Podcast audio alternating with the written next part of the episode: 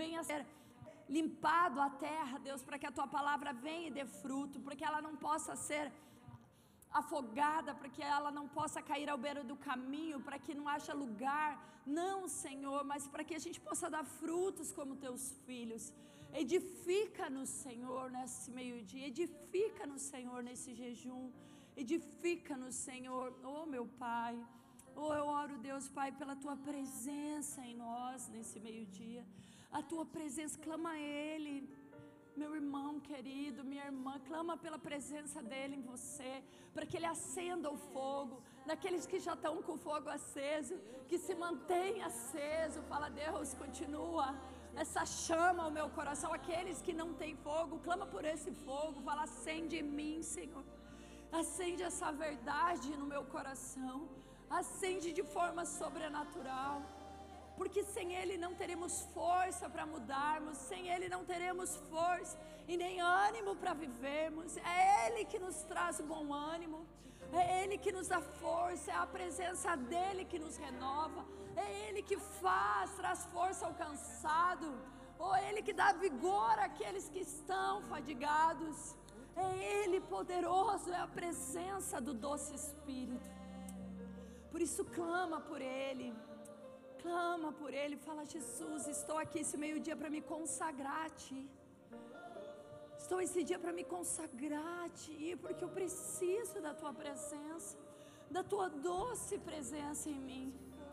Obrigado, Senhor, obrigado, porque o Senhor sempre tem para nos ofertar, sempre tem para nos dar, sempre tem para nos compartilhar, nossa, a Tua presença. Queremos a Tua presença, Senhor, aleluia. Louvado seja o teu nome, Jesus. Aleluia. Santo é o teu nome, Pai. Oh, queremos a tua presença. Aleluia. Amém. Glória a Deus. Amém. Preciso compartilhar algo que o Senhor colocou no meu coração nessa manhã. Amém? Glória a Deus. Pode sentar, amados.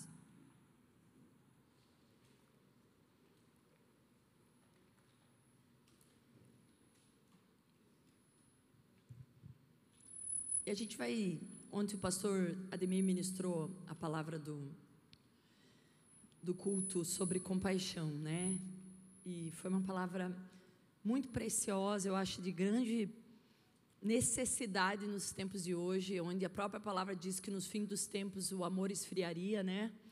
Então nós temos que entender como que vêm as armadilhas do inimigo para que nós não possamos ser pego e andarmos segundo aquilo que a própria Bíblia esclarece de como que o mundo caminharia. Nós temos que sempre estar andando contra a mão do mundo. Amém, irmãos? Glória a Deus. Amém? Então, eu quero limitar nesse dia de hoje sobre falar sobre compaixão.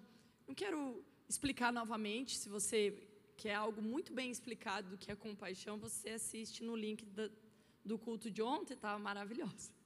Você vai aprender muitas coisas, o positivo. Mas não podia ser diferente, né? Eu, como uma boa mãe, né? Eu sou muito da correção, assim, né? Então eu gosto de explicar para os meus filhos a parte negativa, como não ser, né? Aquilo que, tipo, como que uma pessoa ela não é compaixão? Porque às vezes a gente fala, ah, eu tenho compaixão, ai que lindo. Mas às vezes existem algumas características em nós ainda que vão revelar que ainda nós não somos pessoas com compaixão. E aqui eu quero me incluir, porque eu apanho e compartilho a surra, né? Na casa do pai, um apanha, todo mundo apanha. Não é verdade? Né? Claro que aqueles que vão tendo maturidade falar, ah, essa prova eu já passei, né? Mas se não, quero convidar você a se identificar com a minha pessoa, né? Que foi, né? Foi boa hoje, né? Então eu quero dizer para você que compaixão é amar as pessoas. E daí nós vamos falar sobre isso especificamente sobre esse lugar, né? Então eu quero colocar algumas características, quero ser bem breve, quero é, algumas características de quem não tem compaixão. Né? Então, a primeira característica que uma pessoa que não tem compaixão ela não se alegra com a volta do pecador. Daí a gente pode ir lá no livro de Lucas, no capítulo 15, numa parábola que muito conhecida entre nós da volta do filho pródigo, né? A microfonia tá dura hoje, né? Mas vai dar certo. Amém? É para você não ficar dormindo, porque isso irrita, né? Mas eles vão conseguir. Amém? Glória a Deus, Deus abençoe. Vai dar certo. Isso é tudo inimigo, Satanás. Né? Então ela não se alegra com a volta do pecador. Lá em Lucas 15, conta a história do filho pródigo. Né? E depois eu quero ler um verso que vai que eu acho que brota muito no nosso coração, né? Ele vai desperdiçar todos os bens dos seus pais, né? Pede o dinheiro, ele fala, me dá a minha parte da herança. E ali ele vai, você pode ter várias explicações. Vai desperdiçar tudo com prostituição, bebedeira, nananã. E um dia, no dia mal, né, que o Senhor proporciona, e ele se vê comendo, né, nem as lavagens dos porcos ele podia comer, quando ele está no fundo do poço da vida dele, ele lembra que ele tem uma casa, que ele tem um pai. E ele decide voltar para essa casa. E aí nós temos dois personagens. Nós temos um personagem do pai que está à janela o esperando. E nós temos uma personagem de um filho mais velho que ficou, que estava trabalhando. Daí nós temos dois desses dois personagens, um pai o recebe com muita alegria. O meu filho que estava morto hoje reviveu, está vivo. E esse pai se alegra muito à volta desse pai. Por quê? Porque a compaixão está nesse pai. Apesar de tudo, e era o dinheiro do pai que ele gastou, não era do irmão, vamos deixar bem claro. Era o próprio dinheiro do próprio pai que ele gastou. Então o irmão não precisava nem reclamar, porque, né, não era dele. Eu vejo assim muitos de nós tomando lugares que não são nossos. E esse pai, com grande compaixão, que poderia ter todos os motivos para não aproximar esse filho, o abraça com grande compaixão. E esse filho mais velho, no verso 30, Lucas 15, 30, ele fala assim: Mas quando volta para casa, esse teu filho. Eu quero desde o 28, tá? O filho mais velho encheu-se de ira quando ficou sabendo. Então eu vejo assim que quando nós ainda não temos a compaixão do pai, nós ficamos igual a um filho mais velho. Então, se o nosso coração ainda se enche de ira por uma injustiça terrena, nós não temos compaixão. Porque ainda, nós, ainda nossa mente ela está numa terra. Ainda pensamos sobre a estrutura terrena e os direitos, não é só direito, que dever ninguém quer ter, só os direitos terrenos. Amém? Estou falando com muito amor, amém? Quem, quem me conhece já nem liga mais, né? Mas quem não me conhece, por favor, eu amo. Eu, eu creio que quando somos corrigidos, somos amados. E a gente sai dessas prisões da nossa vida. E entramos em lugares aonde mudamos a nossa atitude e experimentamos a boa, perfeita, agradável vontade de Deus, porque renovamos a nossa mente. Não segundo o nosso padrão e nem a construção da nossa educação, mas segundo a palavra de Deus. Amém? Glória a Deus. Então pense, ele vem falando: o filho mais velho encheu-se de ira. Então, se ainda nós nos enchemos de ira por uma injustiça, a compaixão ainda está longe do nosso coração. E não quis entrar. Então, seu pai saiu e insistiu com ele. Ainda Jesus é bom, né? Vamos, vai dar certo, filho. Tenha compaixão. É o que ele faz conosco, né? E daí ele fala assim: Mas ele respondeu ao seu pai: Olha, todos esses anos tenho trabalhado como escrava ao teu serviço e nunca desobedeci às tuas ordens. Porque ele não falou, olha, paizinho, todos esses anos. Ali tem um, né, uma exclamação: olha, todos esses anos. E a gente ainda, quer dizer, tem soberba no nosso coração. Olha como falamos com o Senhor. Olha, Deus, abre mão do mundo para te servir. E eu não quero nada. E podia falar várias coisas né? E a gente vai tirando dentro de nós tudo menos compaixão. Como escravo a teu serviço, nunca desobedeci às tuas ordens, mas nunca me destes um cabrito para eu festejar com os meus amigos. Ainda exige coisas, né? Antes ele, né? A inveja, porque o pai tinha oferecido novilho, aquele que estava cuidando, né? Aquele que ele estava engordando para o filho voltar. E ele pede, não ofereceu nem um cabrito, ainda desmerecendo, você não me deu nada, por quê? Porque o invejoso sempre vai querer só o pior, porque ele nunca vai querer o outro. Então a inveja, a ira, são sentimentos de uma pessoa sem compaixão. E, e assim, amados, melhor não se enganar, que essas coisas, a gente vai ser provado essa semana, amém? Então, se vier, não esconda. Fala, se ajoelha e fala: Deus, sou. Me perdoa, me ajuda, lava-me, muda minha mente. Sabe, o comportamento da mudança não é uma, ai, nada a ver, mas também tem que ver o meu lado. Não, não resista. Semana eu ouvi uma frase, né, achei legal, frase de impacto. Né, é, não, não importa quanto tempo você passa com ele, quanto tempo você se rende a ele que às vezes passa o dia inteiro com Jesus, mas não se rendeu à vontade dele. Daí que adiantou passar. Você não vai fazer a vontade dele, né? Achei o máximo, é verdade. A gente fica, ai, nossa, estou indo na igreja, mas não está se rendendo. Não está se doando a ele. Então, renda a vontade de Deus. Ele fala, mas quando volta para casa o teu filho, daí olha o orgulho, né? Daí ele vai falar assim, quando meu irmão voltou para casa, daí ele fala, não, quando volta o teu filho. Tipo, eu não conheço ele. Já deserdou, né, de irmão? O teu filho. Você que aguenta ele. A gente deserda irmão, né? E dentro dessa parábola nós podemos tirar muitas verdades. Esse teu filho já não tem mais amor de irmão, já perdeu o amor pelas pessoas. Se a gente perde amor pelo irmão da gente, ó, eu sei o que eu estou falando, quem me conhece né? A gente perdeu a compaixão, que o Senhor renove a compaixão no nosso coração. Se não temos amor pelos próximos, imagine para aqueles que estão longe, que nem conhecemos.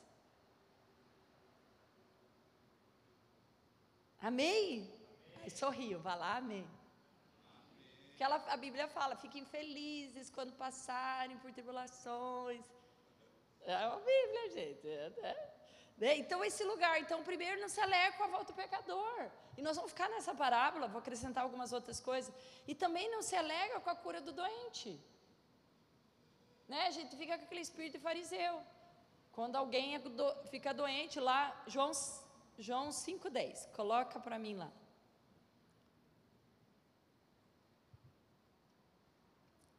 É a cura do. É a cura do paralítico que ficava à beira do tanque né? Então Jesus veio e para e cura ele num sábado. No, isso, desse tanque, dessa palavra que eu sempre erro, Betesda. Isso aí. E os judeus, os fariseus, os homens da lei, aqueles que têm grande conhecimento, a gente começa a, a enraizar esse, essa estrutura de quando a gente começa a ler demais, e aqui eu amo, a gente sempre está falando, leio, leio a Bíblia, blá, blá, mas ler a Bíblia para a gente se transformar. Não para a gente encher de conhecimento ficar inchado, parece umas ovelhas gordas, né? Julgando. Pô, me olha. E esse cara chega assim, ó, cara, o cara tá 38 anos, todo mundo conhece na cidade. O cara tá mal. Daí vem Jesus, tá no meio caminhando, ele olha para um, para para aquele. E ele vem e fala: Cara, os teus pecados estão perdoados. Levanta e anda. Né? Cura. Devia ser, meu Deus, graças a Deus. Meu Deus, olha, ele está ele tá andando, que alegria. Não, veio os bicudos. Os judeus disseram ao homem que havia sido curado: Hoje é sábado. Não é permitido que você carregue a maca. Cara, era um paralítico. Cara, ele não andava. Entende? Ele não andava, e daí quando ele começa a andar, o cara falou assim: fique parado. Sabe? Sempre a gente está querendo parar as pessoas, elas nunca podem ser curadas, sair daqueles lugares. Uma pessoa que sai de um vício, eh, não, você não pode fazer isso agora. Cara, ele saiu do vício, dá um tempo para ele, deixa ele viver. Se alegre com as conquistas dele. Não, já proíba outra coisa. Ele vai entender depois se ele precisa respeitar alguns lugares. Mas a gente às vezes está preocupado muito com a lei e pouco preocupado com aquilo que Jesus está fazendo. Há um processo para cada pessoa. Se ela não fez algo, mas ela estava sendo liberta de outro, calma, ela já chega no teu nível, meu Deus. Entende? A gente precisa ter compaixão com as pessoas. Elas vão chegar no nosso nível, ou né? Porque nós estamos se achando. Quando a gente começa a julgar o outro, eu quero falar sobre julgamento. Quando a gente começa a julgar o outro, é porque a gente está sem compaixão. E a gente perde esse lugar de amor, de se alegrar com a cura do outro. Às vezes ele está lá atrás, ainda que ele conseguiu parar de tomar a cervejinha no domingo. E, tá, e ó, glória a Deus. Ah, abandonou o cigarro. Ah, abandonou a maledicência. Ah, ele abandonou a fornicação. Ah, ele abandonou a traição. Mas ainda ele está meio grosso ainda dentro de casa. Mas vai dar certo. Mas ele já não trai mais. Calma, vai dar certo. Se alegra com o que ele vai abandonando. Com o que ele vai deixando. Não faz ele carregar de novo aquilo. Não desanima ele. A compaixão faz parte do nosso coração. Ele vai aprender lá na frente que no sábado não fazia nada. Entende? Mas naquele dia deixa ele se alegrar. Ele foi curado. Sabe? Então são, são marcas, né? Então não se alegra, tem ira, tem tantas coisas no nosso coração. E ele não se alegra com a cura do doente, não consegue ter alegria para a vitória do próximo. Ele normalmente descarta o erro quando as pessoas erram. Tá caminhando, a pessoa errou. Dele fala assim: ai, não posso andar com você, porque você errou. Corrige, ama, ajuda a levantar. Não estou falando para passar a mão no erro. Eu estou falando assim, corrige, anda junto, então vamos andar junto. Não pode mais errar, você já sabe. Isso é um lugar de morte, você já conheceu esse lugar porque você voltou para trás. Dá uns pitos, mas anda junto. Puxa para perto. Né? Mãe, quando corrige, ela não isola os filhos, ela puxa para perto. Eu já falei para você não pôr a mão aí. Se queimou de novo, foi bem feito, mas então anda bem aqui que eu vou passar pomada. Passa pomada, amor. Né? Não isola, deixa sofrendo lá, criança sozinha. Faz igual o vô. Tem compaixão, mãe não tem compaixão. Mas vô tem. Porque o vô corrige, fica dando pito, mas está passando pomada. Entendeu? O vô dá pito que os meninos quebram as coisas, mas está lá colando junto. É a compaixão. Então não quer dizer que você não possa corrigir as pessoas e que nós vamos andar tudo ai, aceitando o erro. Não. Corrige, mas cura. Vai junto. Dá um remedinho. Vamos, né? Vai dar certo. Não é verdade, pai? O pai é assim lá em casa. Eu dou pito para a ai, que você dane, porque eu já falei dez vezes para não andar assim, que não sei o que, e o pai assim, é verdade, tua mãe tem razão, mas vem cá que eu vou passar. Tadinho. Oh, daí a mãe fala, será que não era bom levar no médico para ver? Nossa, uma vez minha mãe, contar bem rapidinho, me atormentou uma vez que o menino tinha dor no, no pintinho. Tinha dor no pintinho, não sei qual deles que era. E me atormentou tanto. Eu falei, mas não é nada, acho que não lavou direito. Ah, que não sei o quê. Fui para a Unimed.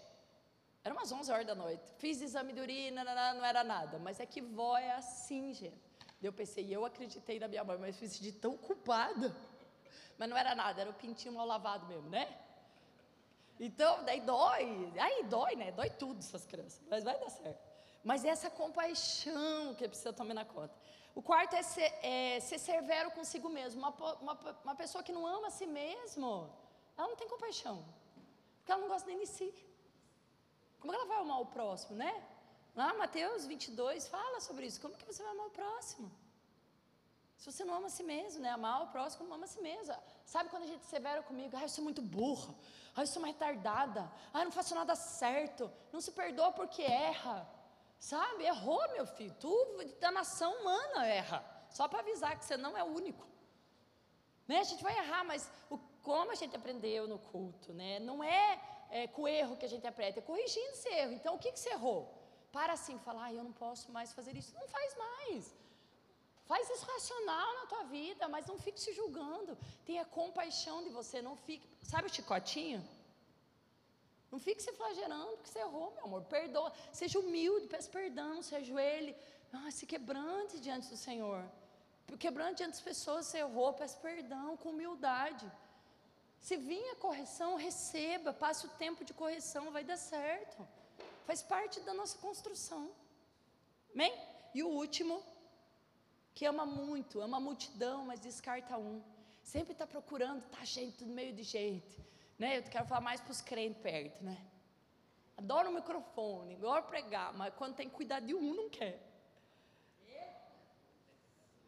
Né? Então veja, você adora ter oportunidade. Não que não seja bom, gente, é uma, uma benção o Senhor nos usar. Mas, gente, o um, atendimento. Quando alguém te liga, quando alguém te liga na madrugada, quando alguém liga de tarde, quando alguém te manda um WhatsApp, quando alguém pede ajuda, um socorro, sabe? Atender. Não, isso é coisa do pastor. Pastor, gente, nós somos uma pessoa só. No caso dessa igreja, quatro. Em nome de Jesus vai ter mais. Né? Para nos ajudar. Aleluia. Entende? Então, nesse sentido, sabe? Parar por um. Sabe, se todos nós cuidássemos de um, meu Deus. E vamos estreitar que se nós cuidássemos só da nossa família, estava bom, né? Se cada homem fosse pastor da sua casa, estava melhor ainda. Entendeu? Então, mas, né? E se as mulheres deixassem os homens ser pastor, também melhorava melhor ainda, então. Né? Então aí vai ajudando. Então, se cada um nos alinharmos em nosso coração, a compaixão vai aumentando no nosso coração. Sabe, Jesus parava para um, ele falava a multidões, mas ele também parava por um. Ele parava por um. E ele andava nesses lugares do amor pelo próximo, pelo aquele que estava mais próximo daquele momento, do abandonado. Entende? A multidão ela é maravilhosa, ela enche, mas amado, é, o, é um. Se a gente lembrar daquela parábola que tem, naquela história de Jesus que ele cura a mulher mão, do homem da mão ressequida, ele está numa multidão, dele olha para aquele homem, né? Um homem, né? Ele olha para aquele homem e ele fala: vem aqui. Sabe, às vezes quando Deus cura uma pessoa na igreja, a gente enche o coração de inveja. Por quê? Porque Jesus não escolheu a gente naquela noite, mas às vezes Ele vai escolher um, porque é aquele que Ele quer mostrar e manifestar o milagre dele, para que a tua fé cresça, para que você seja curado. Às vezes não é o toque do Senhor, mas é a tua fé que cresceu pela cura do outro. E às vezes a gente, pela inveja, impede Deus manifestar. Então, essa compaixão, essa alegria pelo próximo tem que fazer parte do nosso coração. Então, se você sentiu alguma dessas características, no seu coração, eu quero que você nesse momento possa ficar de pé. Não, todos vão ficar de pé, né? Para ninguém ficar exposto, porque todo mundo tem problema. Então levanta que eu vou ajudar você, amém? Fica mais fácil, né? Porque senão tem uns ali que orgulho ainda fica grudado a bunda da cadeira. Né? Gente, não tem coisa melhor que a gente confessar erro, viu? Quando você entender que você falha, você vai olhar para o outro e falar, ah, vai ter compaixão. Que o teu erro gera começou no outro, porque você pensa, hum, mas eu também erro. Hum, então não posso julgar. Né? E a gente vai tendo amor. Então eu quero nesses últimos dois, não, eu estou um pouquinho adiantado ali. Três minutos, eu quero que você, nessa canção, você possa pedir para Jesus vir com o Espírito dele no seu coração. O Espírito Santo venha dar um novo coração para você. Se você sentiu que alguma dessas características, quem não tem compaixão ainda está no seu coração, pede para ele arrancar. Fala, jardineiro, vem, arranca o meu coração isso. Me dá mais compaixão, me dá o teu coração, Senhor. Amém? Pode aumentar o som para mim. Quero que você tenha um tempo com Ele, com o Espírito Santo.